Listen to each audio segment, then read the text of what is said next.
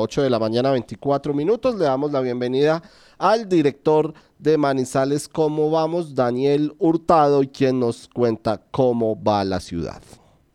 Así va Manizales, así va Caldas. Similar a como lo hicimos la semana pasada, hoy queremos regresar a los resultados más significativos que se tuvieron en relación con la gobernación del departamento de Caldas. Unos datos de contexto que vale la pena siempre tener presente. En palabras sencillas, prácticamente de cada 10 personas que estábamos habilitadas en el departamento de Caldas para sufragar, lo hicimos 6, es decir, 481 mil personas aproximadamente.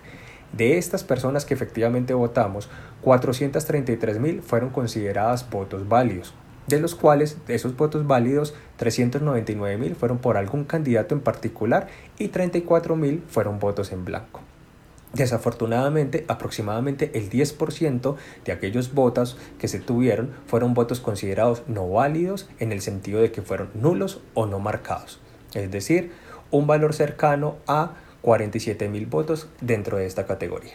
Ahora bien, ¿qué tenemos que decir del departamento de Caldas? Lo primero que teníamos cuatro personas precisamente en contienda la persona que efectivamente es asumida hoy como el gobernador electo del departamento de Caldas es el, señor Henry Gutiérrez Ángel, con una votación por encima de los 200 mil, para ser preciso, 200.414 votos, correspondiente al 46,25% de los votos efectivamente sufragados en el departamento seguido de Luis Roberto Rivas Montoya, quien con una votación de 188.592 votos alcanzó el porcentaje del 43,52%, seguido en proporciones por parte de Carlos Andrés Cruz Delgadillo y Fernando Toro Sánchez.